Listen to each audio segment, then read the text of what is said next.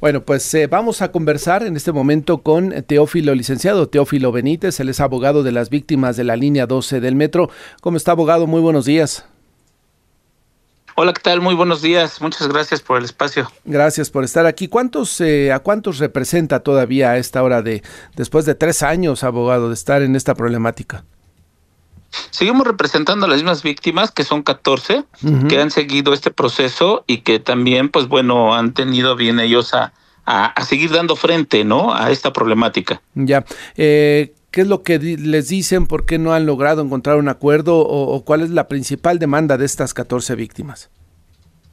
Justicia es la principal demanda de estas personas que realmente pues fueron afectadas en su patrimonio, en su persona y también dentro de toda su, su integración familiar, ¿verdad? ¿Y qué es lo que ellos han o exigen más? Pues está bien sencillo esto porque no han notificado a las supuestas víctimas de un amparo interpuesto por los por los eh, responsables ahorita señalados como tal.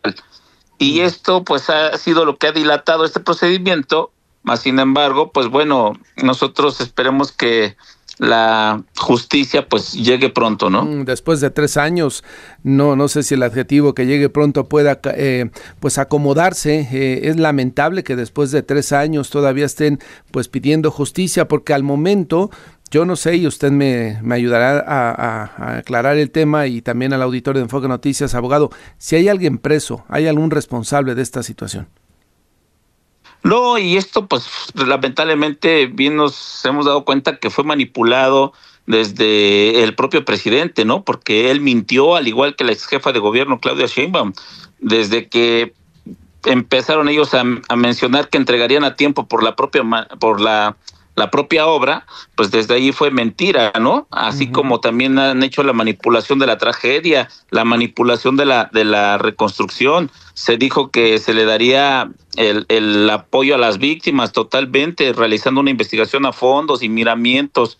Eh, que iban a hacer en base al dictamen de la fiscalía y poco a poco pues nos dimos cuenta que en primero pues investigación internacional se les cayó no fue como ellos les les les interesaba o como ellos querían y pues de ahí fueron sucediendo muchísimas cosas. Ya no supimos si finalmente el segundo informe de la evaluación y el peritaje confirmó o no que se trató de falta de mantenimiento, ¿no? Desde el primero se aferraron a la primera versión de que fueron falta de planeación, falta de eh, habilidad en la hora del diseño y la construcción y la operación la, la, construcción de la obra, mejor dicho, abogado.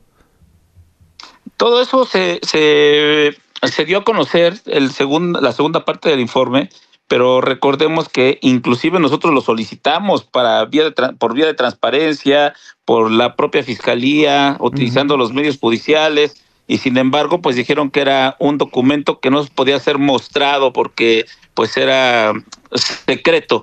Entonces eso pues ahí muestra realmente la manipulación de todo esto. Sí, recuerdo una investigación del periódico El País que mm, publicó algunos eh, eh, apartados justamente de esta investigación y en esto se decía que fue falta de supervisión en su momento y falta de eh, mantenimiento, lo que dio al traste y lo que provocó esta tragedia.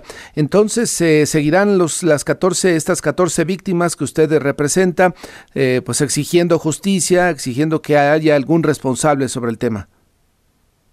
Sí, seguiremos, seguiremos nosotros haciendo nuestra investigación correspondiente, la estaremos haciendo saber a toda la, ciudadanía, porque realmente esto no es solo de interés propio de, de estas víctimas o de estas personas que yo represento, sino es todo lo contrario. Recordemos que la parte colapsada tiene un tramo gemelo y que ese tramo gemelo fue, fue demolido y de ahí se desprende pues la manipulación de todo esto. Siempre nosotros hemos dicho y con nuestro peritaje en mano de que todo el tramo elevado era el que se tenía que haber demolido, no nada más el tramo gemelo. ¿Por qué? Porque si se desconfiaba de que el tramo gemelo no estaba bien construido, ¿por qué no desconfiar de que todo el tramo elevado también le hacían falta pernos, había sido mal construido y todo eso. Lo único que hicieron fue parchar, remendar y que esto en un futuro pues va a tener una, una problemática, una problemática mayor.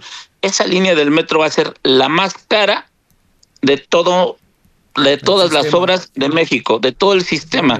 Va a ser el talón de Aquiles para los próximos eh, políticos que quieran ser gobernantes de esa zona y jefes de gobierno también, ¿verdad? Van a estar en el ojo del huracán, va a ser como, como cuando decimos, ¿no? ¿Quién se va a sacar la rifa del tigre? Así.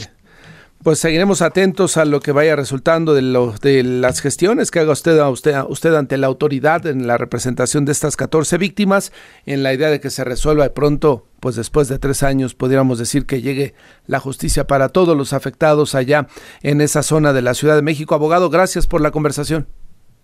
Gracias a ustedes, buen día. Saludos, muy buenos días y lo hemos comentado en varias ocasiones. Ojalá que el mismo interés que en su momento la Fiscalía de la Ciudad de México le ha puesto al tema del cártel inmobiliario en la Benito Juárez, ¿no? Toda esta investigación que ha llevado muy a fondo, que ha dado como resultado que varias personas hayan pues estado tras las rejas, una investigación muy profesional la que realizó la Fiscalía de la Ciudad de México en ese tema del cártel inmobiliario. Bueno, ese mismo profesionalismo lo hubiéramos querido ver en las investigaciones en esta línea 12 del metro, pero como están involucrados funcionarios de Morena, ¿no? De alto nivel, de altísimo nivel, ni, por supuesto que la jefatura de gobierno, pues ahí sí como que mandaron a los aprendices, yo creo, de investigación, de peritaje de la fiscalía, porque le reitero, hasta el momento no hay una sola persona que esté tras las rejas que haya respondido por esta situación, una incompetencia muy marcada la que mostraron quienes lo diseñaron, quienes lo construyeron y quienes no le dieron mantenimiento a esta línea 12 del metro y que nos dio como resultado desafortunadamente que 26 personas hayan perdido la vida y más de 100 hayan tenido alguna afectación a la salud. Son ya las 6 de la... Y bueno, y le reitero que no está, no está eh, abierta hasta el momento la línea 12, será después de las 10 y media de la mañana cuando vayan con todos sus aplaudidores el jefe de gobierno a la reapertura de estas seis estaciones de la línea 12 del metro.